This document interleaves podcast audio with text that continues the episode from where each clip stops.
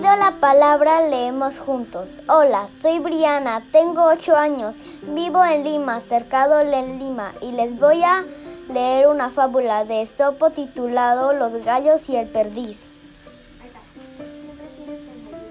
Los gallos y la perdiz.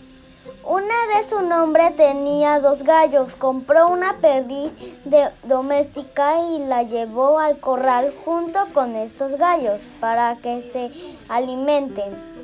Sin embargo, estos, lo atacaban y la perseguían mucho sin dejarla en paz. La perdiz creyó que lo hacían por ser de distinta especie y así se sentía humillada. Días más tarde la perdiz vio cómo los gallos se peleaban entre ellos mismos y que cada vez que se separaban lo hacían porque estaban muy heridos.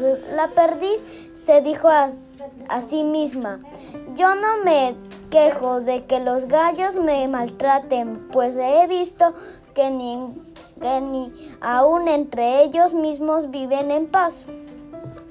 Moraleja. Si alguna vez llegas a una comunidad donde los vecinos no viven en paz, ten por seguro que a ti tampoco te dejarán vivir en paz. Gracias.